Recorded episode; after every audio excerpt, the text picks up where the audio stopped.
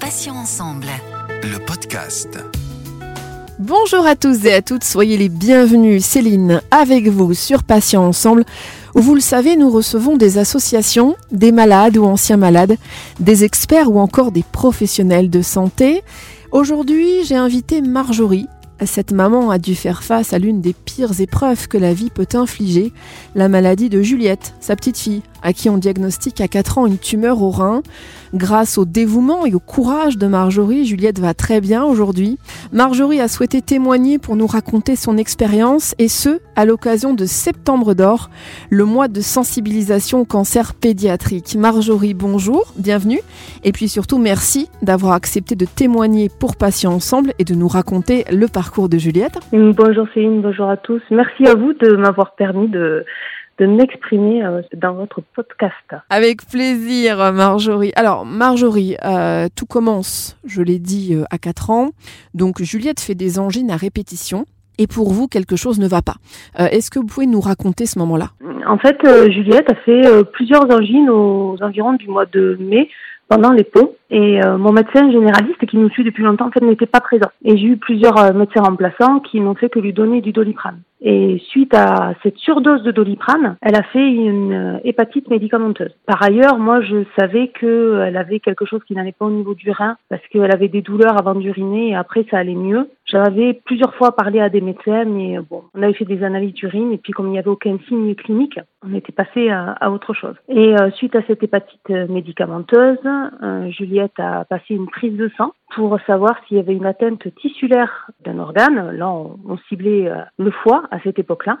Et il s'est avéré qu'elle avait une atteinte tissulaire d'un organe. Donc, euh, par la suite, elle est allée passer une échographie. Et à cette échographie, parce qu'elle était très très sage, l'échographe euh, voit que le foie va très très bien et il me dit ben, je vais en profiter, je vais faire tout l'abdomen. Et là, quand il est passé au niveau du rein gauche, il a vu qu'il y avait une masse à l'intérieur. Une masse qu'on nous a annoncé de régulière à l'époque. Donc, euh, selon lui, qu'il n'y avait pas de trop de soucis et trop d'urgence à, traiter ce problème-là, mais il fallait quand même consulter un chirurgien viscéral. Et puis euh, c'était la période d'été, c'était au mois de juillet, donc euh, ben, on ne pouvait pas avoir trop de rendez-vous. Et ensuite, euh, début septembre, un chirurgien viscéral a vu les clichés, a dit que c'était pas un simple kyste. Et là, à ce moment-là, on nous a pris rendez-vous pour passer un scanner, et là on a confirmé que c'était une tumeur. Et à l'époque, on ne savait pas si c'était bénin ou cancéreux. Alors on va beaucoup s'intéresser tout au long de cette interview bien sûr à Juliette qui a vécu euh, tout ça. Euh, Marjorie, comment on explique à une petite fille de 4 ans donc une toute petite fille qu'elle est malade et qu'elle va devoir subir bah, tout un tas d'examens euh, Par image, on n'emploie pas de mots qui font peur. Une petite chose toute bête, j'ai jamais employé le mot de tumeur. Je parlais d'une boule qu'elle avait euh, dans son ventre. Voilà. Les organes ne connaissent pas à 4 ans ce qu'est un rein, un poumon, ils ne savent pas. Donc je disais qu'elle avait juste une boule dans le ventre. Je n'ai jamais employé le mot de tumeur. Alors c'est pas quelque chose que j'ai inventé, je ne sais pas où j'avais entendu ça. J'avais entendu dire que les enfants entendaient euh, plus loin, meurt, et que c'était ce qui leur faisait peur. Et donc je n'ai jamais employé ce mot-là devant ma fille. Voilà. Et puis euh, pour tous les examens, euh, à chaque fois j'insistais sur le fait que euh, on avait de la chance, qu'on avait des médecins qui savaient nous soigner, euh, que euh, tous ces examens c'était pour être sûr d'avoir la meilleure solution pour la soigner. Et puis après, on, banalise tout ce qui est euh, environnement hospitalier. On détramatise un petit peu le fait d'aller à l'hôpital parce que souvent on dit ah mais si tu te casses une jambe, on va être obligé d'aller à l'hôpital. Non non, surtout que ça ne soit pas une contrainte et que l'environnement ne fasse pas peur en fait. Vous me disiez en préparant cet entretien, parce que nous avons longuement parlé avant de avant ce podcast, que vous avez connu une certaine errance médicale, euh, car on vous a renvoyé d'un service pédiatrique à un autre. Euh, qu'est-ce que vous avez ressenti à ce moment-là, Marjorie? Euh, Beaucoup de colère parce que euh, on nous annonce un cancer euh, avant même d'avoir fait une biopsie, alors que on espère encore que ça soit bénin et pas malin. Sans nous avoir euh, rencontrés, on nous annonce qu'on va avoir de la chimiothérapie. Quand on se pose des questions, en tout cas le médecin que moi j'ai eu au téléphone était très véhément, comme si je, je voulais pas comprendre la gravité de la situation. Tout ça se fait bien sûr par téléphone. On utilise des arguments euh, justifiant la non prise en charge dans l'hôpital vers lequel on nous avait dirigé par euh, des arguments, des histoires de quotas. Donc, euh, quand on nous parle de la maladie d'un enfant, c'est des arguments qui sont difficilement entendables en tant que parent. On nous dit que c'est aussi pour moi qu'on le fait parce que je vais pas pouvoir m'organiser avec trois autres enfants et puis 250 km de trajet à faire pour faire suivre mon enfant dans cet hôpital. Donc, en plus, il y a y a une intrusion dans ma vie privée et dans mon organisation familiale que j'apprécie pas du tout. Et puis euh, toujours de la colère quand on se dit que dans un pays comme le nôtre, on ne peut pas choisir où on veut être soigné, ou au moins on ne peut pas choisir euh, l'endroit où on ne veut pas être pris en charge. Quand on a eu des mauvaises expériences euh, par le passé. Et puis après, ben, j'ai essayé de trouver du positif en me disant que si le médecin que j'avais eu au téléphone avait eu ce comportement, ce phrasé, et que déjà je n'avais pas confiance en cette personne parce que le fond et la forme n'étaient pas à mon sens convenables, eh ben, c'était peut-être préférable que je poursuive pas avec elle et que ma foi, eh bien, on allait se laisser porter et aller ailleurs.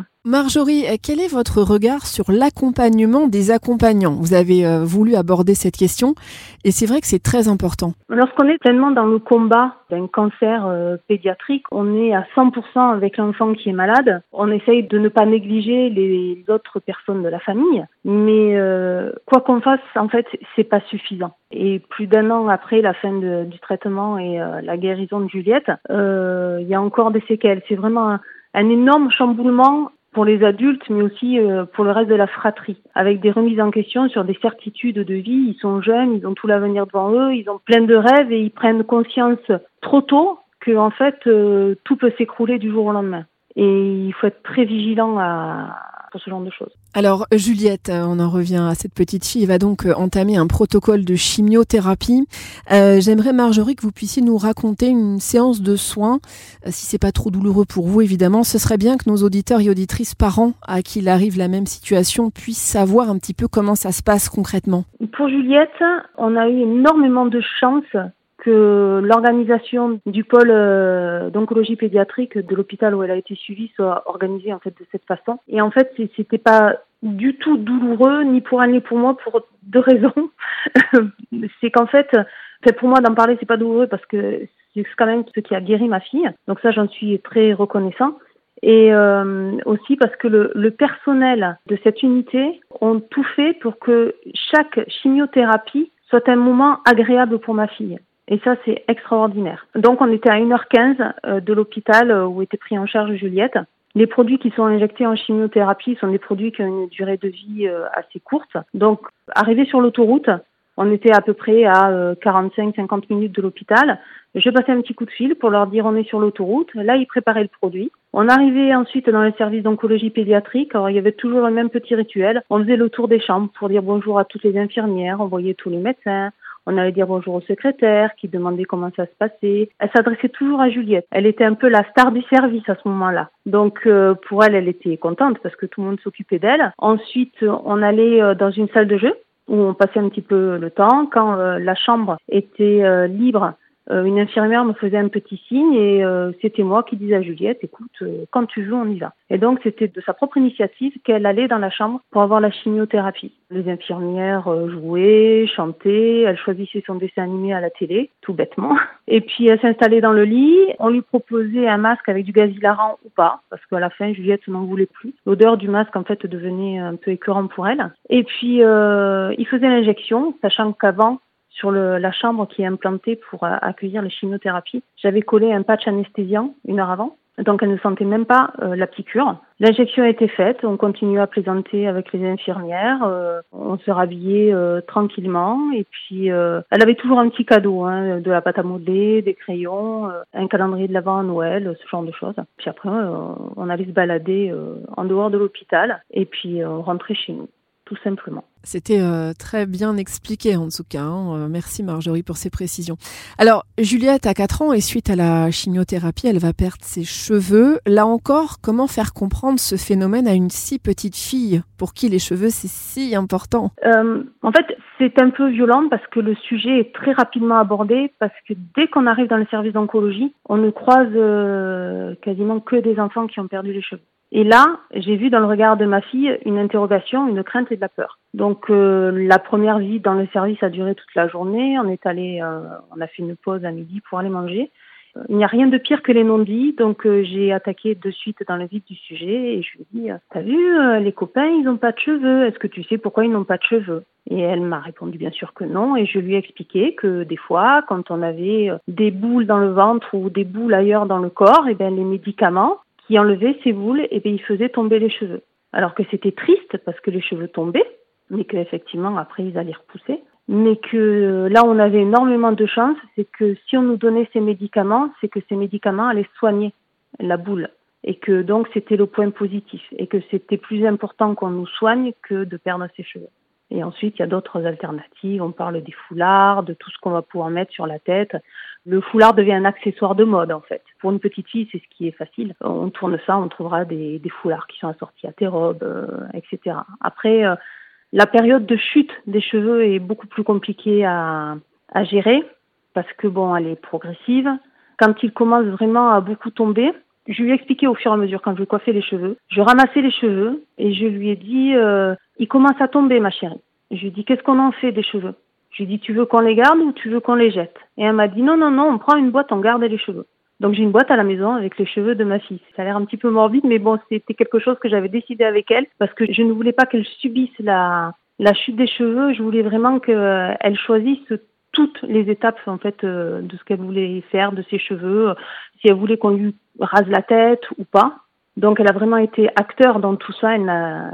J'ai essayé de faire mon possible pour qu'elle soit acteur et qu'elle ne subisse pas ça à la fin, euh, alors après, euh, chaque enfant perd ses cheveux de manière différente, mais Juliette, en fait, avait juste une tresse en haut du crâne. Elle avait, il ne lui restait plus qu'une longue mèche à laquelle on faisait une tresse. Et à ce moment-là, j'ai cherché sur Internet euh, des photos de, de guerriers indiens qui se faisaient, eux, ces coiffures-là. Euh, de héros comme euh, Avatar, ça parlera peut-être à, quelques-uns de, vos auditeurs qui ont, pareil, cette espèce de ronde de cheveux sur la tête avec des tresses. Et donc, je lui montrais des images en disant, t'as vu, t'as la coiffure des super-héros, quoi, et des guerriers. Et ça a aidé, énormément aidé. Et ensuite, quand les cheveux ont repoussé, elle a voulu garder son, bonnet sur la tête. Et un jour, en allant à l'école, euh, elle a trouvé dans ses affaires un énorme serre-tête Halloween avec une araignée pailletée rose et elle a enlevé son bonnet, elle a mis le serre-tête et elle a dit j'y vais comme ça à l'école. Alors qu'elle avait euh, peut-être 2 mm de cheveux sur la tête. Mais pour elle, le, le serre-tête en fait faisait diversion.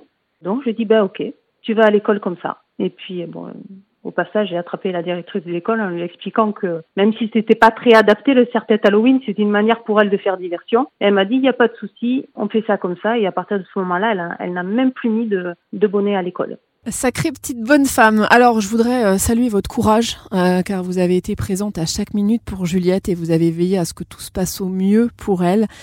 Avec le recul, euh, quel a été le moment le plus éprouvant pour vous, Marjorie? Paradoxalement, quand le traitement a été plus court que prévu. Alors, c'est un peu, c'est un peu compliqué. Je, je, savais que ma fille avait un problème au rein. Euh, j'étais très inquiète parce que euh, le, le, corps médical ne, ne l'entendait pas, que je savais que ma fille avait un problème, que on m'avait culpabilisé en disant que c'était euh, mon, mon, anxiété de mère que je transmettais à mon enfant. Et, et en fait, quand on a posé le diagnostic, au tout début, j'étais soulagée. Je me dis enfin, on a trouvé ce qu'elle a. On m'a entendu, on a trouvé ce qu'elle a. Donc j'ai été soulagée. Et après, on m'a annoncé euh, la durée du traitement, le type de cancer, etc. Et on était parti pour euh, huit mois de chimiothérapie. Et je savais que je m'étais conditionnée pour tenir le coup, coûte que coûte, tout le temps du traitement. Et je savais très bien qu'à la fin du traitement, j'allais m'écrouler. C'était prévu. Je, savais que j'allais m'écrouler. Et puis un matin, au mois de décembre, euh, j'arrive et puis ils lui font sa chimio. Et là, l'oncologue pédiatrique me dit eh ben écoutez, euh, j'ai une bonne nouvelle. Euh, la biopsie est partie en relecture nationale parce que c'est ce qui se passe quand il y a une première lecture et après, euh, pour les cancers pédiatriques rares, il y a une relecture nationale. le grade a diminué, donc aujourd'hui c'est sa dernière chimio.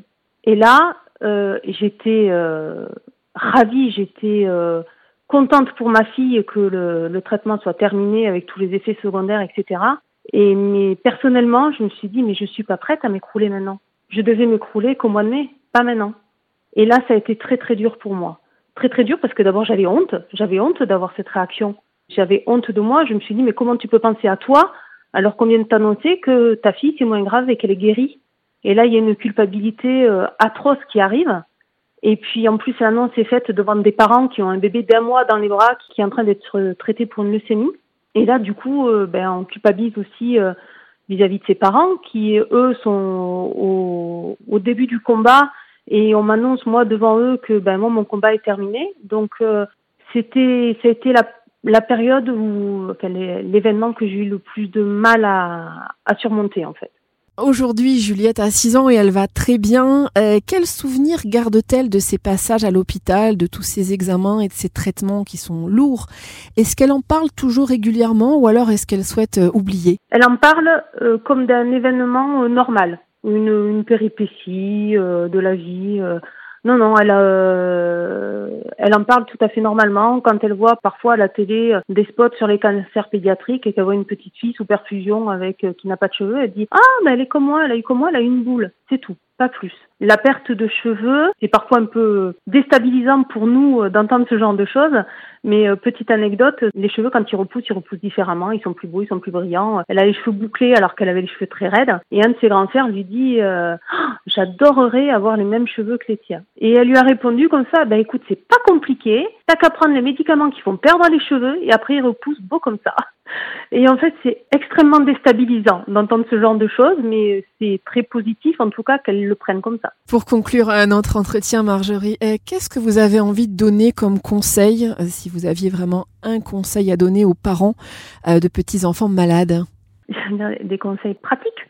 Hein À l'hôpital, euh, j'ai toujours amené, ça peut paraître anodin, mais ça a toujours été son oreiller, sa couverture, euh, ses peluches, son environnement, des petits tableaux à mettre euh, à mettre dans la chambre. Je parle pour les hospitalisations. On lui a quand même enlevé un rein, donc l'hospitalisation a été quand même un peu plus longue que prévu. C'était pas juste deux jours. Et j'avais prévu des activités chaque jour. Alors pas des choses qui coûtent très cher, hein, des petits kits créatifs. Et donc chaque jour, elle attendait avec impatience qu'on fasse une nouvelle activité. Euh, j'ai, je lui ai toujours dit que c'était l'occasion de passer du bon temps rien que toutes les deux, parce que quand on a quatre enfants, il faut savoir se, se répartir un petit peu. Et euh, là, c'était euh, notre moment à toutes les deux. Pendant les traitements, elle avait un petit peu de mal à parler de ses craintes, de ses peurs. Euh, j'ai acheté l'hôpital des Playmobil. Et en fait, euh, je jouais le rôle de l'infirmière. Elle jouait le rôle d'un enfant qui était à l'hôpital. Et en fait, c'était les personnages qui discutaient entre eux. Et en fait, c'était le petit Playmobil qui posait les questions qu'elle n'osait pas me poser en direct. Donc, je lui répondais comme ça. C'était la manière de, de, détourner les questions qu'elle n'osait pas me poser. Quoi. Et puis après, au niveau familial, euh, euh, on a instauré les soirées perruques, c'est-à-dire pour chaque événement, Noël, anniversaire, il y avait port de perruques obligatoire pour tout le monde. Donc pas des perruques classiques, hein, perruques à paillettes, perruques bleues, perruques rouges, perruques licornes. Comme ça, en fait, personne n'était gêné euh, par la chute de cheveux de Juliette et Juliette n'était pas gênée par sa chute de cheveux puisqu'on avait tous des perruques comme elle. Et surtout, pour les parents, il faut savoir se protéger des autres, des réflexions que l'on peut entendre, euh, de gens qui ne sont pas confrontés en ça, mais qui sont toujours pleins de bons conseils. Et puis, euh, il faut surtout qu'ils se fassent confiance. Ils connaissent leur enfant, ils savent ce qu'ils attendent. Et puis surtout qu'ils n'hésitent pas à se faire accompagner. Euh, nous, dans le service, on avait une psychologue qui était euh, spécialisée en oncologie pédiatrique et qui nous a énormément aidés et qui nous a éclairé sur ce qu'un enfant malade attend réellement euh, parce qu'il peut y avoir des loupés. Mon fils aîné s'est rasé la tête pour être comme sa sœur, et quand sa sœur l'a vu, il a dit mais pourquoi t'as fait ça? T'avais des beaux cheveux. Et euh, ça a été vraiment un gros flop quoi pour lui. Et euh, pour les personnes qui sont habituées à ce à cet environnement, pour eux c'était une évidence. Donc ça peut éviter ce genre de ce genre de bévue. Et je pense que c'est déjà bien. Marjorie, bah merci beaucoup pour ce très beau témoignage. Alors je rappelle que vous êtes la maman de Juliette qui a été atteinte d'un cancer à l'âge de 4 ans, qui est guérie aujourd'hui. Vous avez été d'un amour et d'un courage hors du commun pour la soutenir dans l'épreuve terrible de la maladie. Embrassez bien Juliette pour nous. Bonne journée Marjorie et à bientôt sur Patient Ensemble. Merci beaucoup à vous. Bonne journée à vous aussi et à vous tous. Merci à tous, chers auditeurs et auditrices, pour votre fidélité. On va se donner rendez-vous mardi à 9h pour un nouveau podcast, un nouvel invité et un nouveau thème. Vous pouvez retrouver nos podcasts deux fois par semaine les mardis donc et jeudis en ligne dès 9h sur patient avec un s-ensemble.fr, mais également sur les plateformes de téléchargement Spotify, Ocha, Deezer, Apple et Google Podcast.